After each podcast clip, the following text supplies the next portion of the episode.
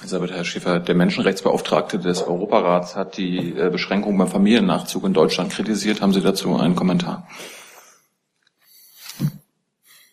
Wir haben ja hier über das Thema Familiennachzug sehr oft gesprochen. Äh, Herr Plate für das BMI hat sich da ausführlichst zu geäußert und da hat sich die Haltung und Position der Bundesregierung jetzt nicht geändert.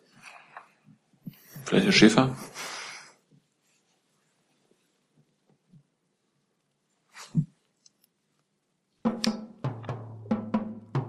Weitere Fragen? So, liebe Kolleginnen und Kollegen, herzlich willkommen in der Regierungspressekonferenz. Ich begrüße Staatssekretär Steffen Seibert und die Sprecherin und der Sprecher der Ministerien. Herr Schäfer ist schon im Haus, da kommt er. Wunderbar, dann fangen wir dann auch gleich an. Herr Seibert hat zunächst zwei Mitteilungen für uns, bevor wir zu den Fragen kommen. Liebe Hörer, hier sind Thilo und Tyler. Jung und naiv gibt es ja nur durch eure Unterstützung. Hier gibt's keine Werbung, höchstens für uns selbst. Aber wie ihr uns unterstützen könnt Oder sogar Produzenten werdet. erfahrt ihr in der Podcast-Beschreibung. Zum Beispiel per PayPal oder Überweisung. Und jetzt geht's weiter. Bitte. Ja, guten Tag, meine Damen und Herren. Ich möchte zunächst für die Bundeskanzlerin und für die ganze Bundesregierung auf zwei traurige Ereignisse der letzten Tage eingehen. Heute Nacht ein Angriff mit einem Lieferwagen auf Gläubige vor einer Moschee in Nord-London, ein Angriff, der ein Todesopfer hinterließ und mehrere Verletzte. Die genauen Hintergründe haben die britischen Behörden noch nicht bekannt gemacht. Deswegen sollten wir auch nicht spekulieren. Es spricht aber einiges dafür, und so wird es auch in Großbritannien behandelt, dass es eine Tat aus blindem Hass ist. Und das würde es einreihen in die terroristischen Taten der letzten Wochen und Monate. Unser tiefes Mitgefühl gilt den Opfern und ihren Angehörigen, gilt den Menschen in dieser Moscheegemeinde und überhaupt allen unseren Freunden in London und Großbritannien, denen es ja derzeit kaum vergönnt ist, Ruhe zu finden. Auch in Bamako, der Hauptstadt von Mali, hat sich ein terroristischer Anschlag ereignet auf ein bei Ausländern beliebtes Hotel. Dabei wurden zwei Menschen getötet und viele weitere verletzt. Die Bundesregierung verurteilt diesen Anschlag auf das Schärfste. Sie möchte den malischen und französischen Soldaten zu ihrer gelungenen Befreiungsaktion gratulieren, bei der sie nach aktuellen Berichten über 30 Menschen aus der Hand der Terroristen befreien konnten. Mali, das wissen wir seit langem, steht unter ständigem Angriffen islamistischer Terroristen, von Terroristen, die dort keinen Fortschritt für die Menschen wollen, keine Entwicklung hin zu mehr Wohlstand, sondern lediglich die blutige Diktatur ihres Fanatismus errichten wollen. Die Menschen in Mali und ihre Regierung stellen sich dem entgegen und dabei unterstützt Deutschland sie. Wir stehen an der Seite Malis im Kampf gegen die zerstörerischen Kräfte des islamistischen Terrorismus. Vielen Dank. Dann Herr Schäfer, bitte. Ja, zunächst mal äh, bitte ich die Verspätung zu entschuldigen. Ich bin mit dem Fahrrad gekommen und wäre fast einer Autotür zum Opfer gefallen. Ich glaube, es war kein saudischer Diplomat. Ähm, und bitte, bitte deshalb nur die äh, Verspätung zu entschuldigen. Ich würde gerne den Ausführungen von Herrn Seibert äh, für die Bundesregierung anschließen. Ein paar Sätze äh, zu dem Anschlag in der Nähe des Damaskus-Tores äh, in der Altstadt von Jerusalem vom Freitagabend und möchte sagen, dass wir die heimtückischen Anschläge in der Nähe der Altstadt von Jerusalem am letzten Freitag, bei denen eine israelische Polizistin ums Leben gekommen ist, in aller Schärfe verurteilen. Den Familienangehörigen des Opfers sprechen wir unser Beileid aus. Den Verletzten wünschen wir rasche Genesung. Gewalt und ihre Verherrlichung müssen eindeutig verurteilt werden. Für Gewalt gibt es keine Rechtfertigung. Und äh, das Zweite, was ich Ihnen gerne sagen möchte, ist dagegen etwas Positives.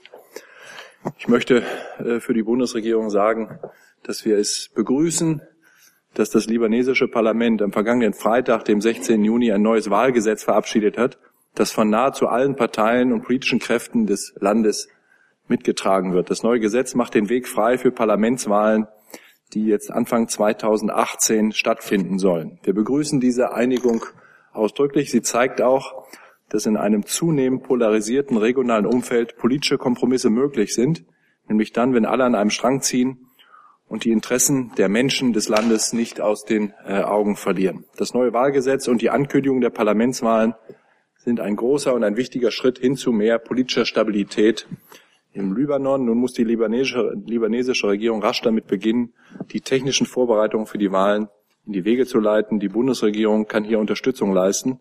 Dazu sind wir mit unseren libanesischen Partnern im Gespräch. Ich danke Ihnen. Vielen Dank, Herr Schäfer. Dann kommen wir zunächst zu den Themen, die Herr Seibel angesprochen hat. Zum Attentat auf Muslime in London. Gibt es dazu Fragen? Zu dem Anschlag, den es in Bamako in Mali gegeben hat. Zu dem Anschlag, den Herr Schäfer erwähnt hat, in Libanon, wenn ich mich das richtig mitbekommen habe. Und zum Wahl, neuen Wahlgesetz in Libanon sehe ich erstmal nicht. Dann hat Herr Sabat noch eine weitere. Bitte. Ja, das ist ein ganz anderes Genre, deswegen wollte ich es jetzt nicht äh, mit den Anschlagsthemen vermengen. Sie haben es vielleicht gehört, die Firma Bosch hat heute Morgen ihre Entscheidung bekannt gegeben, eine neue, neue Waiver-Produktion am Standort Dresden aufzubauen.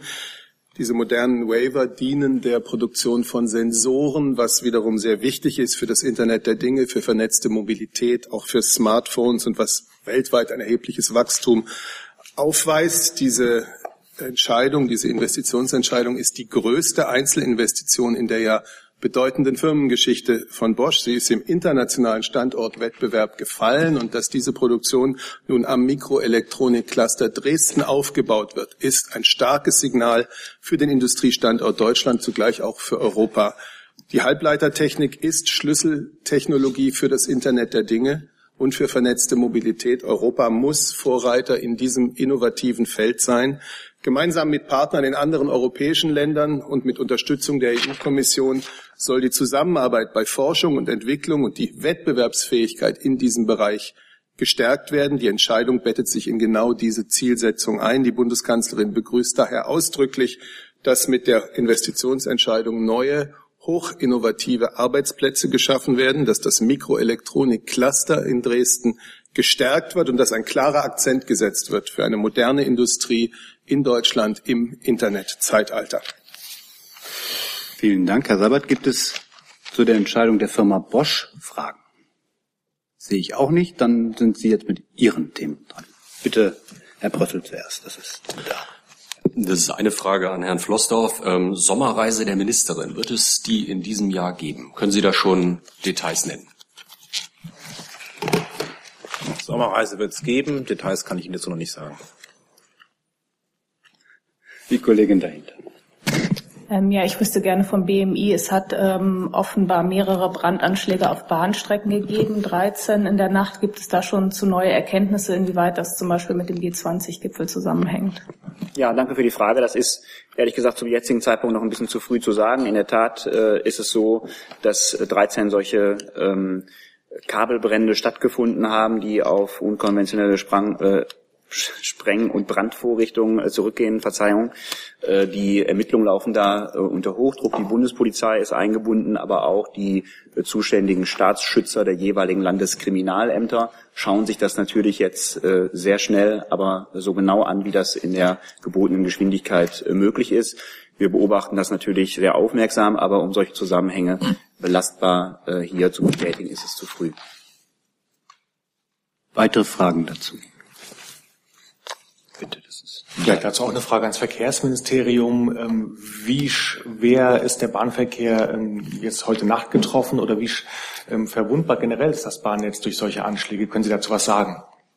Also grundsätzlich kann ich Ihnen erstmal zu, den aktuell, zu der aktuellen Situation sagen, dass natürlich äh, die DB Sicherheit alarmiert ist und äh, bundesweit auch alle im Dienst befindlichen Mitarbeiter ähm, sensibilisiert hat, eben auf derartige Situationen auch zu achten. Also das heißt, auf Wahrnehmungen zu achten, Personenbewegungen, äh, Dinge, die an der Infrastruktur passieren.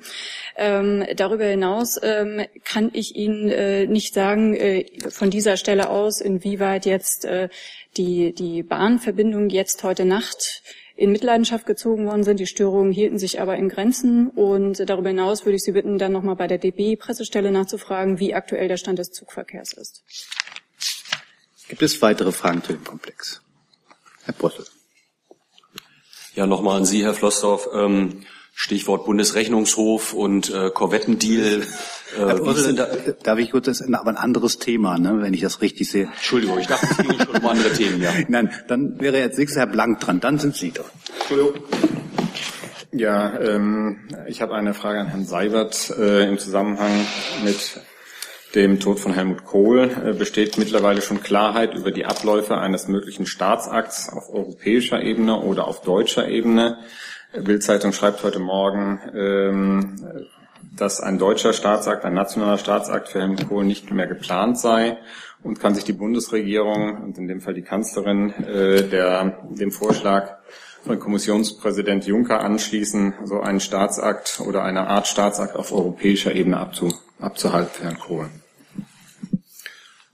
Helmut Kohl war ein herausragender deutscher Staatsmann. Er war ein Wegbereiter der europäischen Einigung. Insofern ist es für die Bundesregierung außer Frage, dass zu seinem Tod höchste Ehrungen angemessen sind. In welcher Form, wann und an welchem Ort dies geschehen wird, ist noch in Klärung und die zuständigen, die zuständigen Stellen werden darüber dann zeitnah informieren. Dann äh, eine Nachfrage noch ans Innenministerium. Können Sie jetzt äh, kurz aufklären, bitte nochmal, wie es mit Trauerbeflaggung, Halbmast und so weiter aussieht? Weil auch in Berlin wurden da ganz unterschiedliche und Trauerflur zum Beispiel unterschiedliche Beobachtungen gemacht. Ist das im Belieben jeder Behörde gesetzt oder gibt es da klare Regelungen? Ja, danke für die Frage, die, äh, die mich auch jetzt schon tatsächlich mehrfach erreicht hat. Es gibt da schon Regeln drüber. Ich möchte das jetzt alles äh, weniger sozusagen in Bezug zu dem konkreten Fall verstanden wissen, äh, weil, wie schon richtig ausgeführt, zunächst einmal jetzt der Bundespräsident am Zug ist in der Frage, was als nächstes geschieht. Aber ganz grundsätzlich ist es so, dass bei Bundeskanzlern, ehemaligen Bundeskanzlern und Bundespräsidenten nach der Staatspraxis eine Trauerbeflaggung an dem Tag erfolgt, ähm, an dem sozusagen das staatliche, die staatliche Trauerveranstaltung, sei es jetzt ein Staatsakt oder nicht, stattfindet. Und ähm, äh, deswegen äh, wird Sie vielleicht verwundern, dass an manchen Liegenschaften eine Trauerbeflaggung nichtsdestotrotz äh, jetzt auch schon am Tag des Todes von Helmut Kohl äh, zu beobachten war. Dazu ist vielleicht Folgendes zu erläutern. Es ist ebenfalls Teil der Staatspraxis, dass das Haus dem sozusagen die fragliche Person einmal vorgestanden hat äh, zu Lebzeiten, äh, selber entscheiden kann, auch am Tag des Todes selbst Trauerbeflaggungen anzuordnen. Deswegen haben Sie gesehen, äh, dass am Bundeskanzleramt und dem, äh, sagen wir mal, inhaltlich zugehörigen BPA auch Trauerbeflaggung an dem Tag selbst, äh, glaube ich, zu beobachten war. Richtig ist auch, dass äh, das Bundesinnenministerium eine solche Anordnung, wie ich sie beschrieben habe, immer nur treffen kann innerhalb sozusagen der staatlichen Gewalt, in der es sich befindet. Mit anderen Worten Gewaltenteilung. Äh, das Bundesinnenministerium kann deswegen nicht eine Trauerbeflaggung zum Beispiel für den Deutschen Bundestag anordnen. Äh, daraus folgt auch, weil, er, weil es eine eigene Gewalt ist, dass der Deutsche Bundestag in eigenem Ermessen andere Entscheidungen treffen kann. Der er lehnt sich in der Staatspraxis aber sehr häufig an die Entscheidung des Bundesinnenministeriums an. Weitere Fragen? Äh, ganz kurz noch dazu, das würde dann auch im Prinzip äh, regionale Gebietskörperschaften betreffen oder wie auch immer. Also ein Trauerflur jetzt äh, vom Bezirksamt XY in Berlin liegt in der Zuständigkeit der, der Stadt dann, oder wie? Das ist so, so ähnlich. Also das Bundesinnenministerium kann sowieso nur für Bundesbehörden anordnen, weil wir äh, ein föderalistisches System haben. Gleichwohl ist es so, dass die Länder äh, in ihrer eigenen Anordnungskompetenz sich schon sehr sozusagen für die Entscheidung des Bundesinnenministeriums interessieren und man eine Anlehnung an die Entscheidung häufig beobachten kann. Aber äh, es ist insbesondere dann, wenn es jetzt zum Beispiel einen regionalen Schwerpunkt eines Trauerfalls gibt, auch häufig so, dass es in einem bestimmten Bundesland eine solche Beflaggung gibt, im Übrigen aber nicht. Gibt es weitere Fragen zu einem möglichen Staatsakt und damit zusammenhängend? Sehe ich jetzt erstmal nicht, dann ist Herr Prosse dran. Ja, die Frage war ja fast gestellt. Also äh, Bundesrechnungshof und äh, die Reaktion Ihres Ministeriums, Ihres Hauses auf die Vorwürfe oder auf die Einschätzung, die da seitens des Bundesrechnungshofs am Wochenende im Spiegel äh, laut geworden ist. Ja, danke für die Frage, Herr Prössel. Wir haben einen sehr hohen Bedarf an weiteren Booten und Schiffen. Die Marine ist in Einsätzen sehr stark gebunden.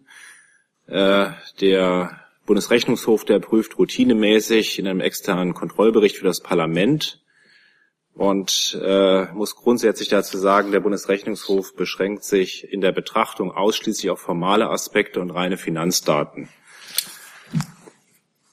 Die Einschätzungen im Bericht, äh, die Korvetten wären also deutlich zu teuer, die beruhen aus unserer Sicht auf einer Fehlinterpretation.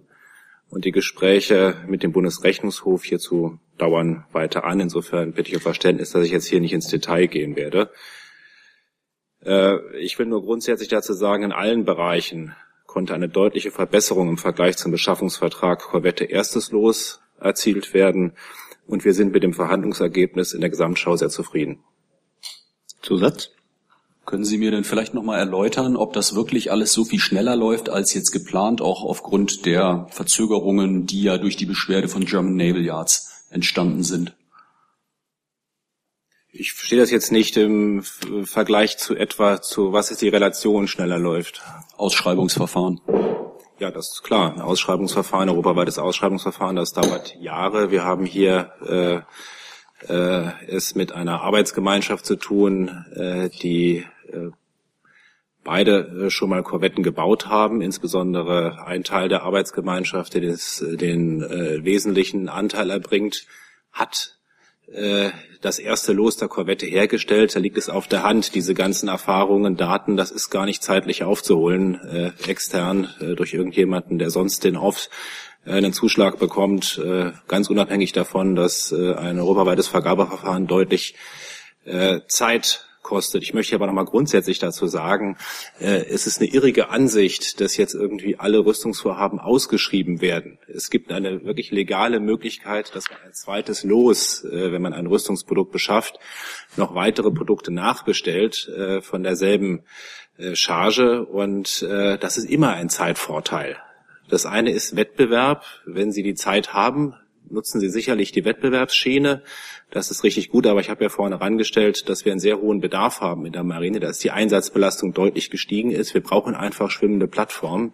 Wir brauchen die sehr schnell und dann ist es ganz, liegt es auf der Hand, dass man sich daran orientiert, was gibt es für eingeführte äh, Modelle, äh, und wer kann innerhalb äh, einer äh, um Jahre reduzierten Zeit äh, der Bundeswehr diese Modelle zur Verfügung stellen. Und daran hat sich hier auch dieses äh, Verfahren orientiert. Und nochmal unterm Strich äh, haben wir in allen Bereichen in den Verhandlungen gegenüber dem ersten Los Korvette deutliche Verbesserungen erzielt.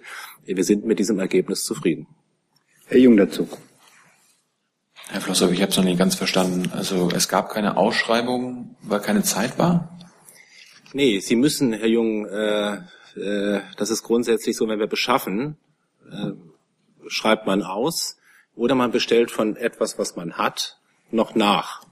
Wenn Sie von etwas, was Sie schon haben, ein eingeführtes Modell nochmal nachbestellen, dann müssen Sie nicht ausschreiben. Aber Sie hätten ausschreiben können. Dann wäre es billiger geworden. Das weiß ich nicht, das, also ob das billiger geworden wäre. Das ist eine reine Spekulation, ob das billiger geworden wäre. Äh, es ist einfach ein ganz anderer Weg. Herr Brüssel nochmal. Gehen Sie denn davon aus, dass die Wettbewerber außerhalb von Lürsen und German Naval Yards das jetzt so akzeptieren werden oder dass es da eventuell noch Klagen geben könnte, weil da ja jetzt ein Kartell sich gebildet hat? So könnte man rechtlich argumentieren. Das ist jetzt Ihre Interpretation und das sind einfach Spekulationen, an denen ich mich hier einfach nicht beteilige. Gibt es weitere Fragen zum Rechnungshofbericht zu den Korvetten? Das sehe ich nicht. Dann ist Herr Jung mit einem neuen Thema. Ja, weil Elisabeth vorhin schon unternehmerische Entscheidungen in Dresden kommentiert hat, äh, können Sie die Entscheidung von Philip Morris kommentieren, Herr Seibert? Äh, der Tabakkonzern will in Dresden ein neues Werk bauen für 286 Millionen Euro. Nein, das kann ich nicht. Warum nicht? Ich Bei denke, Siemens haben Sie es auch gerade getan. bei was? Bei Siemens haben Sie es auch getan. Bei Siemens habe ich es auch nicht getan. Ich habe es bei Bosch getan. Äh, Entschuldigung. Ja. Richtig, weil, wie ich gerade sehr deutlich gesagt habe, wie auch das Wirtschaftsministerium vorher gesagt hatte, dass eine absolut zukunftsweisende Standortentscheidung in einem, in dem Zukunftsbereich äh, IT-getriebener äh, Industrie 4.0 äh, Industrie ist. Sind E-Zigaretten kein Zukunftsbereich? Ich habe dazu alles gesagt.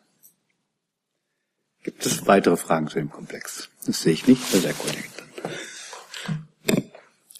Ja, ich habe ein, eine Frage an das Auswärtigen Ähm, Herr Schäfer, wie ähm, schwerwiegend schätzen Sie die Tatsache ein, dass die Europäische Union ähm, keine gemeinsame Position zum Thema China und Menschenrechte erzielen konnte?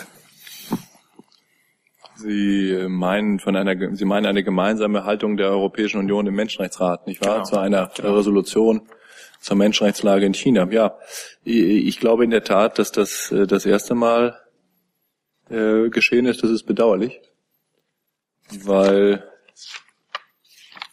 Geschlossenheit und die Bereitschaft für unsere Werte und damit auch die universellen Menschenrechte einzutreten für uns für uns Bedeutung hat. Äh, aber auf den konkreten Fall möchte ich ähm, hier nicht so sehr im Detail eingehen, weil ich da, ich habe das gelesen, dass das so gewesen sein soll in den Agenturen, weil ich darüber keine Informationen sagen interner Natur habe. Ich kann das gerne nachtragen, Herr Papas, wenn Sie das möchten. Ich habe das nur gelesen. Deshalb äh, verstehen Sie meine Anmerkungen ganz grundsätzlich. Ich bin nicht äh, hinreichend informiert über die Beratungen und äh, die tatsächlichen Beschlüsse oder Nichtbeschlüsse, als dass ich da kompetent Ihnen Auskunft geben könnte. Okay, danke. Gibt es weitere Fragen zu dem Komplex? Das sehe ich nicht. Dann ist Herr Blank dran. Ja, eine Frage an Herrn Dr. Schäfer. Es gibt offensichtlich äh, Informationen, dass Herr Erdogan nach Deutschland kommen könnte, unabhängig vom G20-Gipfel oder vor dem G20-Gipfel. Ist Ihnen da irgendwas bekannt? Nee. Das heißt aber nicht, äh, dass das nicht dem Auswärtigen Amt bekannt wäre. Auch das wäre eine Sache, die ich gegebenenfalls nachtragen äh, müsste. Ich habe da heute Morgen nicht nachgefragt. Das äh, kann ich aber natürlich gerne, gerne tun. Weitere Fragen? Herr Jung. Herr Schäfer, wie geht's denn Yücel, wie geht's den anderen äh, fünf deutsch-türkischen Inhaftierten? Gibt's was Neues? Nichts, was ich Ihnen äh, vermelden könnte, Herr Jung. Was tut die Bundesregierung äh, in den letzten Tagen?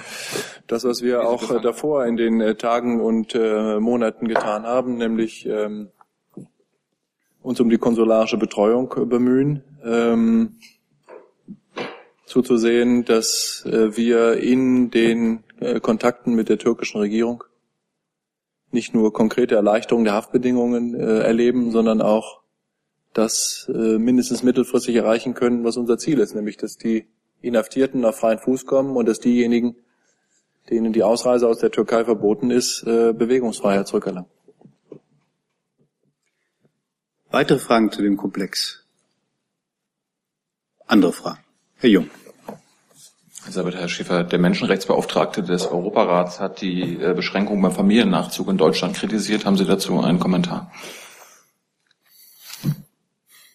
Wir haben ja hier über das Thema Familiennachzug sehr oft gesprochen. Äh, Herr Plate für das BMI hat sich da ausführlichst zu geäußert und da hat sich die Haltung und Position der Bundesregierung jetzt nicht geändert. Vielleicht Herr Schäfer?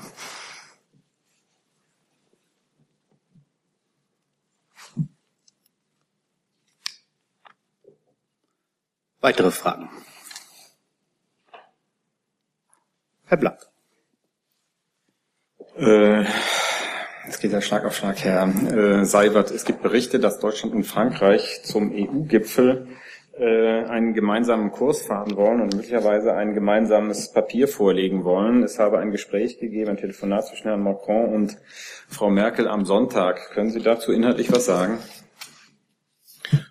Ich kann bestätigen, dass die Bundeskanzlerin und Präsident Macron äh, gestern tagsüber miteinander telefoniert haben, um sich unter anderem auf den äh, bevorstehenden Europäischen Rat gemeinsam einzustimmen, auch abzustimmen. Es wurde darüber hinaus auch über internationale Fragen ähm, gesprochen. Also ja, in der Tat, ein solches Gespräch hat es gegeben. Das ist Teil der sehr engen Zusammenarbeit, die wir traditionell mit der französischen Regierung haben und äh, Sie haben ja auch bei seinem Antrittsbesuch äh, Präsident Macron gehört, dass er diese ohnehin enge Zusammenarbeit mit Deutschland auf verschiedenen Gebieten noch intensivieren will. Eine kurze Nachfrage. Es wird aber nicht äh, schon vor dem EU-Gipfel einen großen Wurf, sozusagen ein deutsch-französisches, einen deutsch-französischen großen Wurf geben, mit dem man dann in diesen Gipfel reingeht, den man ja irgendwie erwartet, äh, nachdem Herr Macron äh, nun auch eine sehr starke Mehrheit bekommen hat. Also ich erinnere noch mal an den Besuch des Präsidenten hier, seinen Antrittsbesuch in Berlin. Da haben die Bundeskanzlerin und er ja angekündigt, dass sie gemeinsam einen Fahrplan für die mittelfristige Entwicklung äh, der Europäischen Union vereinbaren wollen, vorlegen, erarbeiten wollen. Das sind, wie gesagt, mittelfristige Projekte der Vertiefung der Europäischen Union, vorrangig der Eurozone, äh, unsere Union krisenfester zu machen, die, die den Zusammenhalt zu fördern, das wird man in Ruhe miteinander natürlich diskutieren müssen. Sowas entsteht nicht über Nacht. Ähm, und dann gibt es eine Reihe von kürzerfristigen ähm, bilateralen Themen, an denen wir sehr intensiv zusammenarbeiten wollen. Ich kann Ihnen aber jetzt für, für Brüssel Donnerstag und Freitag dieser Woche hier nichts Konkretes in Aussicht stellen. Eine Nachfrage noch ganz kurz, weil ich den äh, Ablaufplan des Bundestages nicht im Kopf habe. Äh, plant die Bundeskanzlerin äh, noch eine Regierungserklärung vor dem Gipfel, also quasi zu dem Gipfel? Das ist in dieser Woche nicht vorgesehen. Gibt es weitere Fragen zu diesem Komplex EU-Gipfel? Sehe ich nicht, dann ist Herr Jung dran. Frau Baron, zu dem Rüstungsexportbericht, dazu hatte ich letzte Woche noch gefragt, äh, in Sachen Endverbleibserklärung, ob es schon mal Empfänger gab, die die Bundesregierung um Zustimmung gebeten haben, die äh, empfangenen Waren, empfangenen Waffen weiterverkaufen zu können. Da wollten Sie noch was nachreichen. Ja, in der Tat, da reichen wir auch noch was nach. Ähm, das, das BAFA prüft da die Zahlen noch. Also es ist so, wenn der Endverbleib muss garantiert werden. Wenn der Empfängerstaat vom Endverbleib abweichen will, dann ist das sozusagen eine neue Genehmigungsentscheidung. Und ja, es gibt dazu Anträge, solche neuen Genehmigungsentscheidungen dann zu erteilen. Wer genau oder wie viele das sind, das prüft das Bundesamt für Wirtschaft und Ausfuhrkontrolle noch. Das schicken wir aber noch. Weitere Fragen zu dem Komplex? Andere Fragen? Liebe Hörer, hier sind Thilo und Tyler. Jung und naiv gibt es ja nur durch eure Unterstützung. Hier gibt's keine Werbung, höchstens für uns selbst. Aber wie ihr uns unterstützen könnt oder sogar Produzenten werdet, erfahrt ihr in der Podcast-Beschreibung. Zum Beispiel per PayPal oder Überweisung. Und jetzt geht's weiter. Ich sehe jetzt keine weiteren Fragen. Dann Herr Jung noch eine Frage. Wollen Sie es nochmal? Ja, was gibt's Neues in Sachen Laptop-Verbot an in Flugzeugen? Hat, äh, hat die Bundesregierung bzw. die EU schon eine gemeinsame Haltung gefunden? Ich kann dazu keinen neuen Sachstand mitteilen. Der alte war? Können Sie im Protokoll nachlesen. Im, Im Protokoll steht, dass Sie keinen Sachstand mitteilen wollen. Das Nein. Vielleicht haben Sie nicht ins richtige Protokoll äh, geschaut. Es gibt ja äh, etliche Veranstaltungen hier in diesem Raum, die auch sich mit diesem Thema befasst haben. Es laufen Abstimmungen weiterhin äh, zwischen den europäischen Partnern und den, mit den amerikanischen Partnern über diese Frage. Dann sehe ich keine weiteren Fragen. Dann wünsche ich einen schönen Tag und danke für die kurze Pressekonferenz. Wünschen wir auch.